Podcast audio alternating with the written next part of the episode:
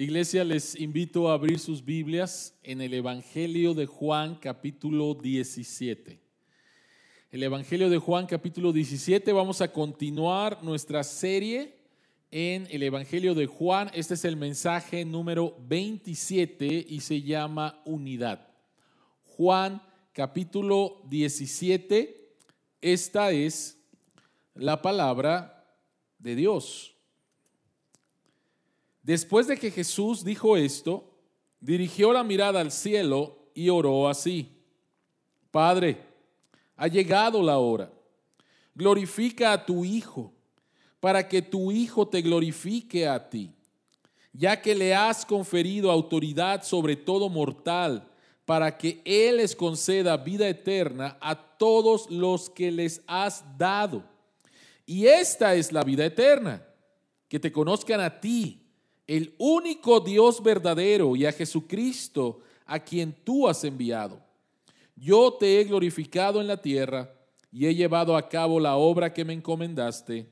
Y ahora, Padre, glorifícame en tu presencia con la gloria que tuve contigo antes de que el mundo existiera.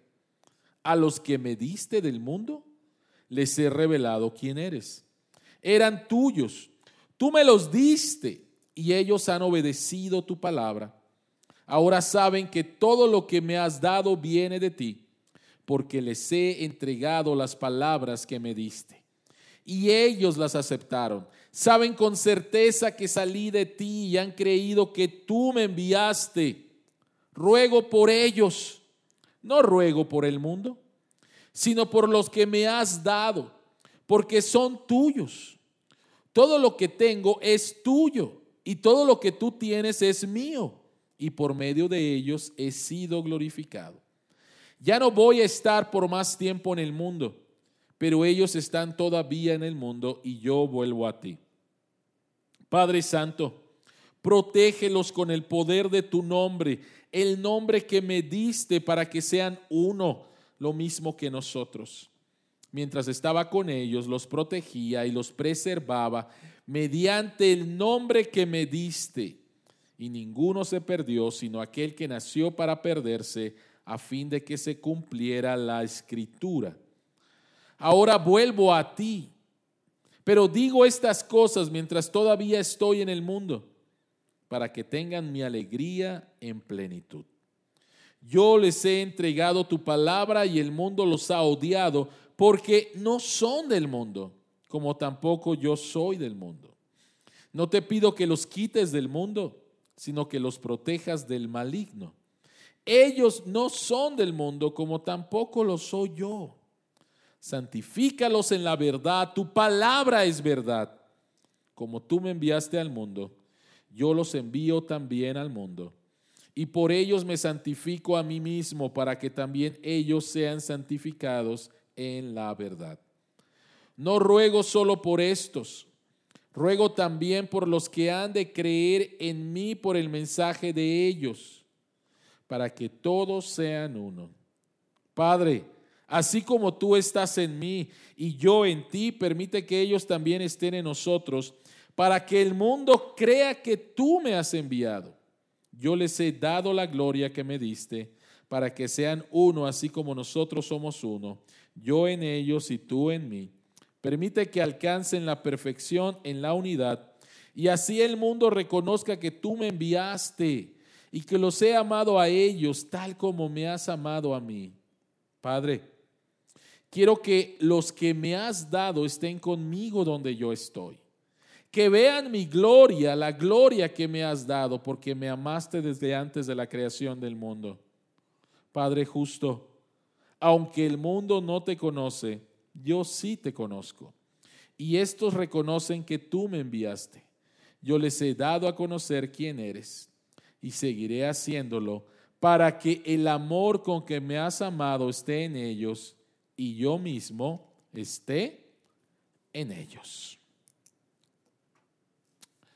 Padre que estás en los cielos, abre nuestros ojos para ver las maravillas que hay en tu palabra y que tu Espíritu Santo nos guíe a toda verdad.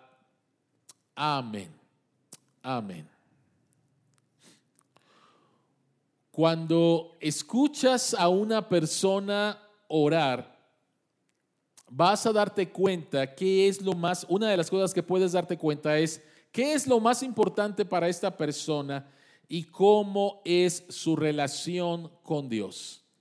Acabamos de leer Juan capítulo 17 y yo espero que te hayas dado cuenta que todo el capítulo se trata de una oración, se trata de escuchar a Jesús orando. Se trata de escuchar qué es lo más importante para Jesús y cómo es la relación de Jesús con su Padre.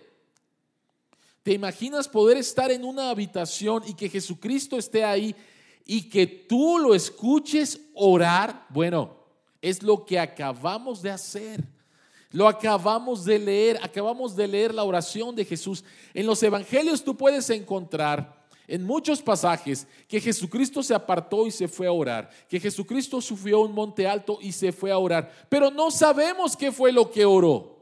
Tenemos el Padre nuestro, que es una oración que Él enseña para sus discípulos, y algunas otras pequeñas oraciones en diferentes partes de los evangelios.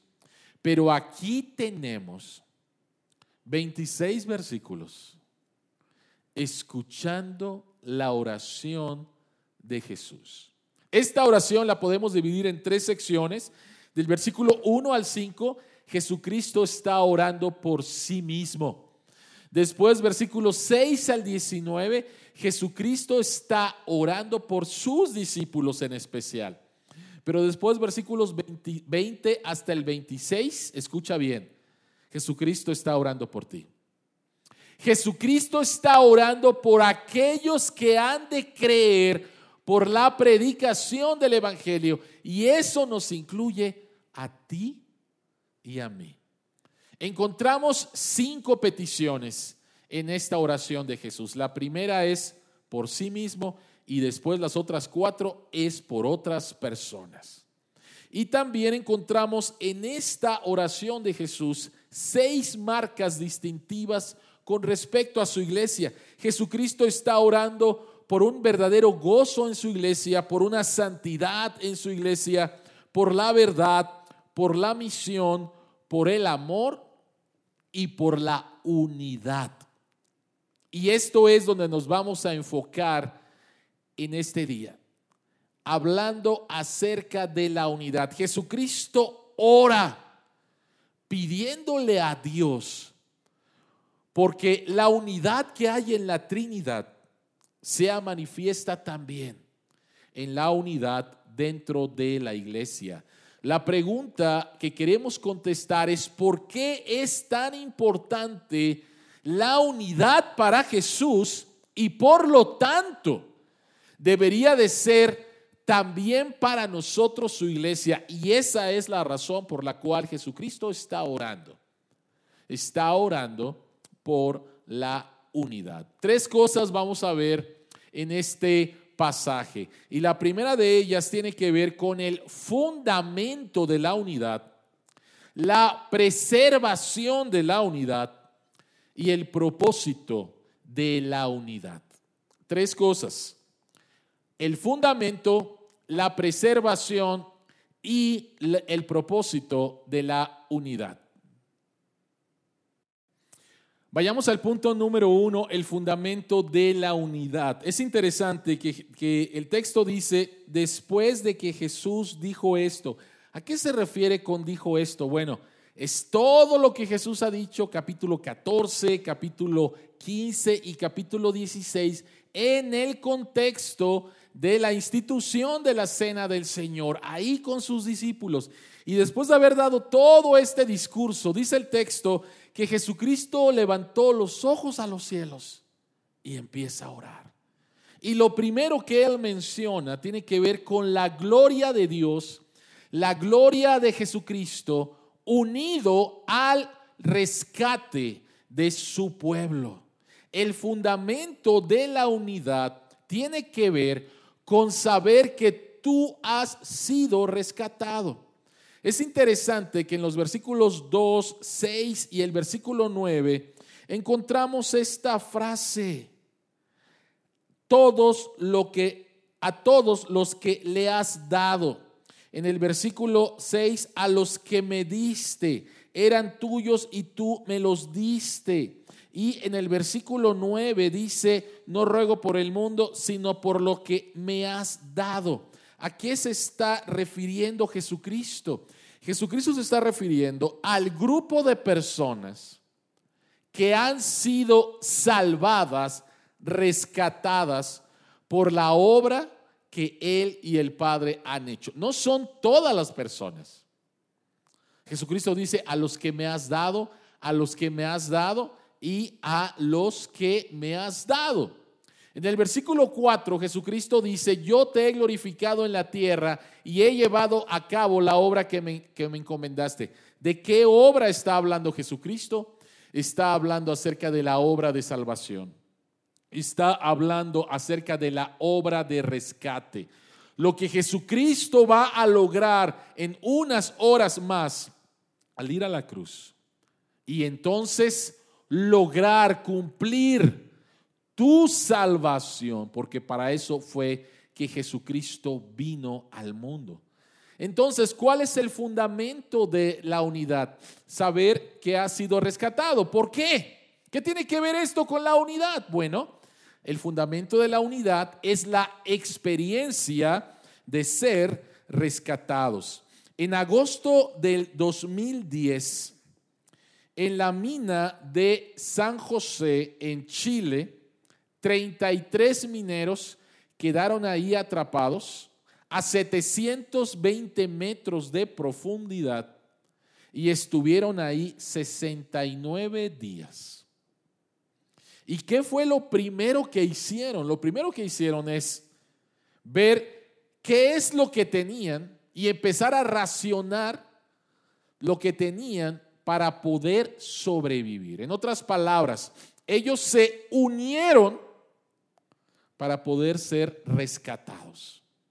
Yo no sé si se conocían muy bien o no se conocían, pero les digo algo, la experiencia que ellos tuvieron de unidad fue muy importante pensando en que iban a ser rescatados. Si ellos hubieran, si hubieran desunido, si cada uno hubiera buscado su propia salvación, les digo algo, no hubieran podido sobrevivir. Ellos tuvieron que unirse y esperar que del exterior alguien viniera a rescatarles y gracias a Dios se logró la salvación de todos ellos. ¿Cuál es el fundamento de la unidad? Es saber que tú has sido rescatado. Tú no te salvaste por ti mismo. Tú fuiste rescatado al igual que las otras personas que vienen aquí a la iglesia. Tenemos todos una misma experiencia, diferentes contextos, diferentes historias, pero lo que nos une es saber hemos sido rescatados. Ahora, ¿para qué fuimos rescatados? Y esto tiene que ver con conocer aún más y más a Jesucristo. Por favor, quiero que vean el versículo 3. Y dice el versículo 3, Jesucristo está orando y dice, y esta es la vida eterna, la vida eterna que Dios, que Jesucristo ya dio a los que el Padre les dio. Pero Jesucristo dice, esta es la vida eterna, que te conozcan a ti, el único Dios verdadero, y a Jesucristo, a quien tú has enviado. Es muy interesante cómo Jesucristo define aquí la vida eterna. ¿Cómo defines tú la vida eterna? Bueno, muchos de nosotros definimos la vida eterna como la vida que en un futuro vamos a experimentar en los cielos con Dios. La vida que encontramos en Dios después de la muerte, la vida que vamos a tener después del día del juicio, en la resurrección, y enfocamos nuestros pensamientos a esa vida, la vida en un futuro.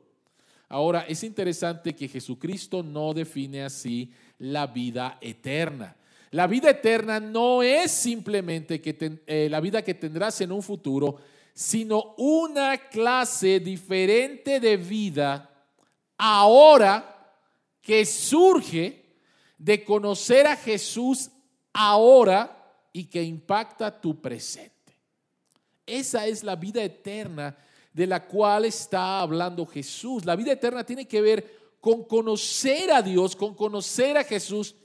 Y ese conocimiento, no simplemente información, ese conocimiento que transforma tu vida ahora. El profeta Jeremías en el capítulo 9, versículos 23 y 24 dice lo siguiente.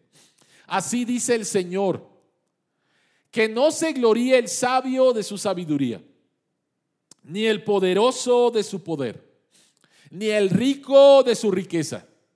Si alguien ha de gloriarse, que se gloríe de conocerme y de comprender que yo soy el Señor.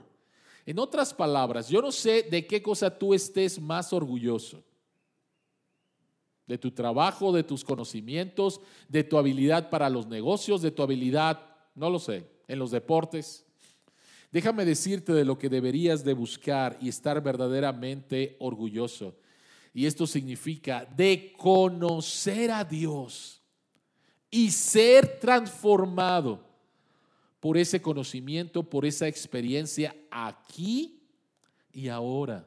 De eso es lo que deberías de estar más orgulloso. Y eso es lo que Jesucristo dice que es la vida eterna. Ahora, ¿qué tiene que ver esto con la unidad?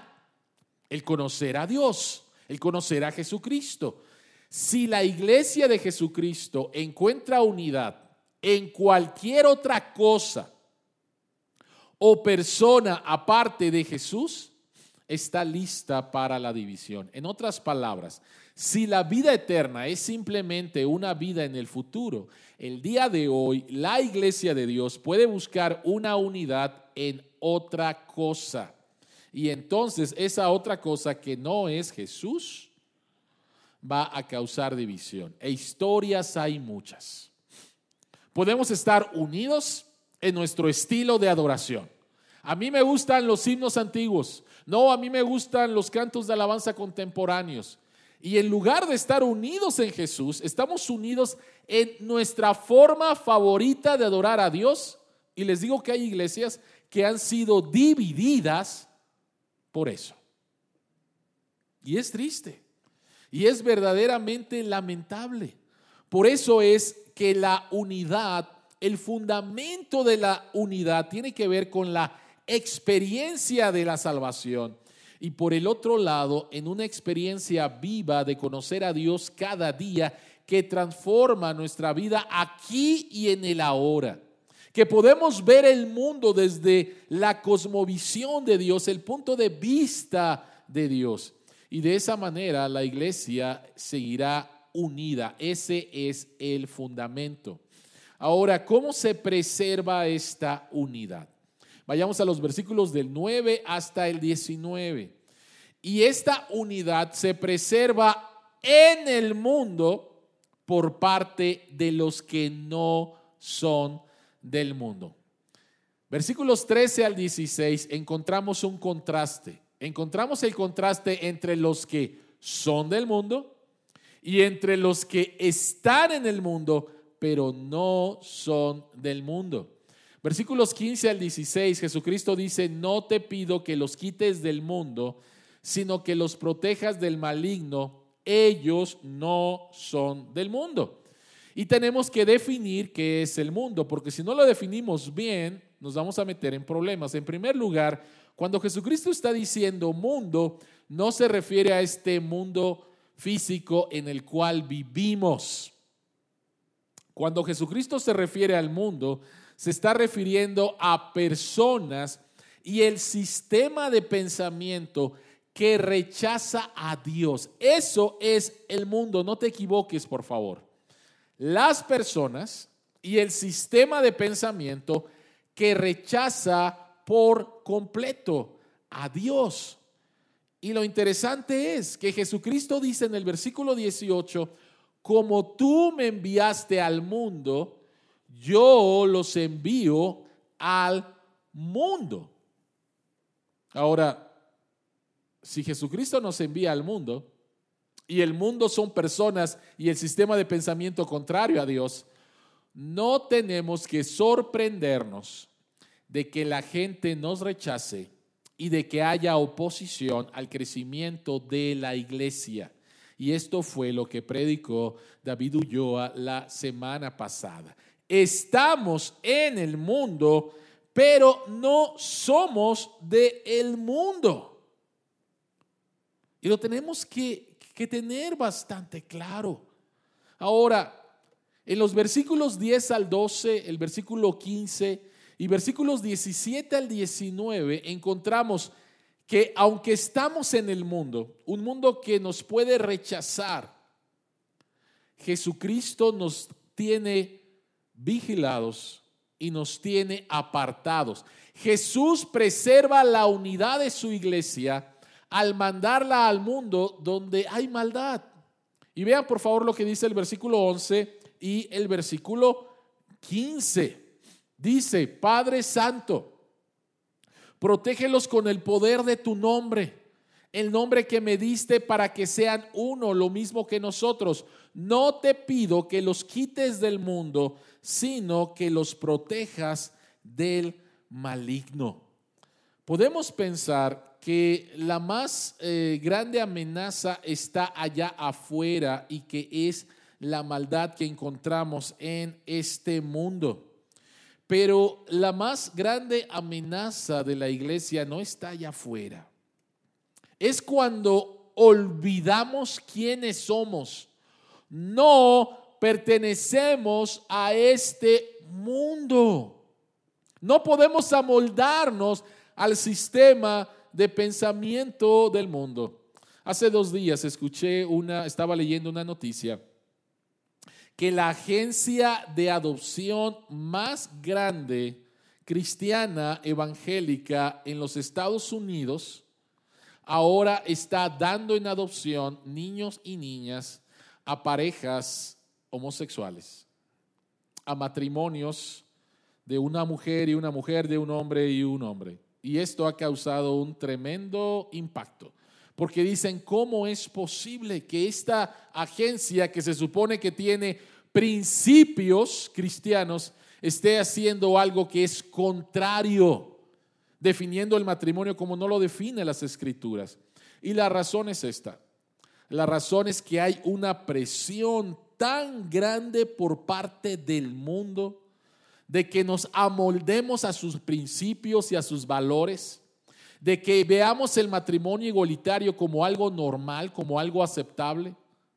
Y hay tanta presión, tanta crítica si no lo aceptas, que iglesias, agencias, ministerios terminan claudicando. Termina claudicando. Entonces, ¿qué hacemos en esos momentos? ¿Cómo, cómo la unidad de la iglesia es preservada? Bueno, la escritura dice que Jesucristo nos va a proteger. ¿Y cuál es el propósito de la protección? Bueno, el versículo 11 es bastante claro y tiene que ver con la unidad. Pero ¿cómo nos protege Dios? Versículo 17. Jesucristo ora y dice, Padre, santifícalos en la verdad. Tu palabra es la verdad. ¿Cómo nos protege? ¿Cómo nos protege Dios? Estando aquí en el mundo, ¿cómo preserva esa unidad? Bueno, la palabra santificado significa ser apartado, ser preservado. Y Jesús le pide al Padre que seamos apartados en la verdad de su palabra para sus propósitos. En otras palabras, es a través de conocer la verdad, de conocer a Dios, que vamos a poder conservar la unidad en medio de un mundo que nos rechaza, que nos critica, que se opone, que nos señala y que presiona para que nos amoldemos a sus valores y su forma de pensar. Ahora, ¿cómo, cómo Dios o, o de qué Dios nos protege? Nuevamente, podemos pensar que las amenazas externas son las más importantes y las más peligrosas, pero no es así. No es así. lo que encontramos en las escrituras y en la historia de la iglesia es que las amenazas externas no destruyeron a la iglesia. El judaísmo del primer siglo no destruyó la iglesia. El imperio romano no destruyó la iglesia. El comunismo en la China no destruyó la iglesia. Fue todo lo contrario, como lo explicó David el domingo pasado. Cuando hay persecución, cuando hay una amenaza externa, la iglesia florece. Así que, ¿de qué Dios nos protege? No es de lo externo. La amenaza más grande, lo que divide a una iglesia, lo que destruye la unidad, son las amenazas internas que surgen de ignorar la Biblia. Por eso Dios protege a su iglesia en la verdad de su palabra. También en esta semana leí que una denominación, una, una denominación grande en los Estados Unidos de la iglesia metodista está a punto de dividirse por los temas de identidad de género. Y eso es lo que está dividiendo la iglesia. Hay una ignorancia de la palabra de Dios. Hay una ignorancia grande de la palabra de Dios. Cada día somos expuestos a los mensajes del mundo contrarios a, Dios y que te dicen, amóldate, piensa así, piensa así, piensa así. Y si tú no permaneces firme en la palabra de Dios, va a ser muy fácil de que te amoldes a ellos y después critiques la iglesia. Vean por favor lo que pasó en Hechos capítulo 20. Pablo está dando su discurso a la iglesia de Éfeso y ahí están ancianos, pastores escuchando a Pablo. Y vean lo que dice Pablo. Pablo dice, sé que después de mi partida entrarán en medio de ustedes lobos feroces que procurarán acabar con el rebaño. Aún de entre ustedes mismos se levantarán algunos que enseñarán falsedades para arrastrar a los discípulos que los sigan. Si te das cuenta, no me puedo imaginar el sentir de Pablo diciendo, entre ustedes, entre ustedes van a salir falsos maestros, falsos, falsos pastores, lobos rapaces, que van a dividir la iglesia con falsas enseñanzas. De ahí la importancia de conocer a Dios a través de las escrituras, de conocer a Dios a través de los estudios bíblicos en la iglesia, de los estudios que tenemos los domingos, los estudios en los pequeños grupos. De ahí la importancia de estar unos con otros, conociendo verdaderamente a Dios. Dios guarda su iglesia en la verdad de su palabra, lo cual trae unidad. Por eso Jesús ora que su iglesia se mantenga unida en la verdad de su palabra, que no la cambien y que no la corrompan. Y es así como Dios preserva la unidad de su iglesia. Cuando una iglesia hace a un lado las escrituras, simplemente ya no es iglesia. Cuando una iglesia decide que las escrituras no son la revelación completa de Dios, simplemente no son iglesia. Se han desviado y se han amoldado a este mundo. Ahora, ¿cuál es el propósito de la unidad? El propósito de la unidad tiene que ver con la misión de Dios. Para que todos sean uno, Padre. Así como tú estás en mí y yo en ti. Permite que ellos también estén en, nosotros para que el mundo crea que tú me has enviado. Versículo 23. Yo en ellos y tú en mí Permite que alcancen la perfección en la unidad y así el mundo reconozca que tú me enviaste y que los has amado a ellos tal como me has amado a mí. La unidad fortalece la misión o el propósito de la unidad es la misión de salvación de Dios. Y yo creo que lo puedes entender. Cuando tú llegas a un trabajo, Te van a decir cuál es tu trabajo, te van a hablar acerca de la visión del negocio, de la, eh, de la, de la misión del negocio. Y tú no puedes decir, bueno, no, yo no estoy de acuerdo con esa misión, yo voy a hacer otra misión. ¿Sabes lo que te van a decir? Te van a decir, muchas gracias, adiós. Si tú formas parte de un equipo de fútbol y, tú, y el entrenador diseña la misión para ese partido y te dice lo que tú tienes que jugar y te pone como defensa, tú no puedes decir, no, ¿sabes qué? Pues es que yo me siento delantero y me voy a ir a la delantera. Tú no puedes crear tu propio juego dentro de un juego, porque si no hay unidad, entonces va a ser todo un desorden. El propósito de la unidad tiene que ver con la salvación. Vivimos en un mundo muy polarizado. Vivimos en un país muy polarizado. Vivimos en una ciudad muy polarizada. Y tú lo vas a poder ver el día de hoy, el día de mañana, en eh, la celebración del Día Internacional de la Mujer. Todo tipo de celebración. Y muchas personas van a estar a favor y muchas personas van a estar en contra y a algunas personas no les va, no les va a interesar absolutamente nada. Pero vivimos en un país polarizado, vivimos en un país dividido, tristemente dividido. Chairos y fifis. Qué difícil, qué difícil.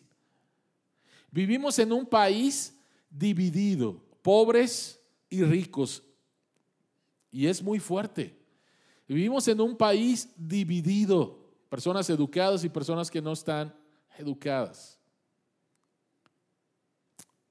Pero cuando la iglesia cumple con su propósito y que la unidad, una unidad de personas diversas, de diversos contextos sociales, económicos, culturales, de sexo, y están unidos. Eso debería de ser atractivo para el mundo. Porque yo te digo algo, o sea, el mundo sí sabe lo que es la unidad. O sea, hay grupos que dicen, este somos nosotros, pero si tú no piensas como nosotros, tú no perteneces a nosotros. Pero lo interesante nuevamente es cómo en la iglesia encontramos una verdadera unidad en la diversidad. Y no permitamos que cuestiones de política puedan dividir la iglesia. Por favor, no permitas eso. Podemos pensar diferentes en muchos temas, pero lo que nos une nuevamente es Jesucristo y es una misión y tiene que ver con la salvación que todos los otros grupos quieren lograr a través de sus propias misiones, pero nosotros sabemos cuál es la verdadera misión. Y esta unidad es expresada a través del el amor. Jesucristo dice, terminando su oración, versículo 26, yo les he dado a conocer quién eres y seguiré haciéndolo para que el amor con que me has amado esté en ellos y yo mismo esté en ellos. Una de las cosas que más impactó en el primer siglo fue la unidad de la iglesia expresada en amor hacia el prójimo, en la sociedad. Y el ah, editor de la revista Christianity Today, Philip Yancey, escribe lo siguiente. Él dice, los cristianos del primer siglo rompieron las barreras a diferencia de lo que sucede en otras religiones, el cristianismo le da la bienvenida a hombres y mujeres por igual. Los griegos excluían a los esclavos de la mayor parte de las agrupaciones sociales, en tanto que los cristianos los incluían. En el templo judío se separaban a los adoradores por raza y por género. El cristianismo los reúne en torno a la mesa del Señor. En contraste con la aristocracia romana, constituida mayormente por hombres, la iglesia cristiana permite que las mujeres y los pobres asuman puestos de liderazgo. A través de la formación de una comunidad integrada por una diversidad de miembros, tenemos la oportunidad de captar la atención del mundo. Tenemos la oportunidad de captar la atención del mundo. En otras palabras, el cristianismo ofrece una unidad en la diversidad que el mundo no la puede ofrecer. Y entonces encontramos ahí salvación y el amor expresado. Querida iglesia Cordero de Dios, sigámosle pidiendo a Dios que a través de nuestra experiencia de salvación, de ser rescatados, que a través de crecer en la vida eterna, un conocimiento más profundo de Dios que transforma nuestras vidas, que a través de ser preservados en este mundo del cual no somos parte, podamos seguir compartiendo el Evangelio, porque esa es nuestra misión, con todo tipo de personas amándolas, poniéndonos en sus zapatos, sirviéndoles, así como Cristo nos sirvió, nos amó y nos salvó. Oremos. Señor que estás en los cielos, muchas veces a través de nuestros pecados, a través de nuestro egoísmo. No hemos, Señor, procurado y ayudado en la unidad de tu iglesia. Y queremos pedirte perdón.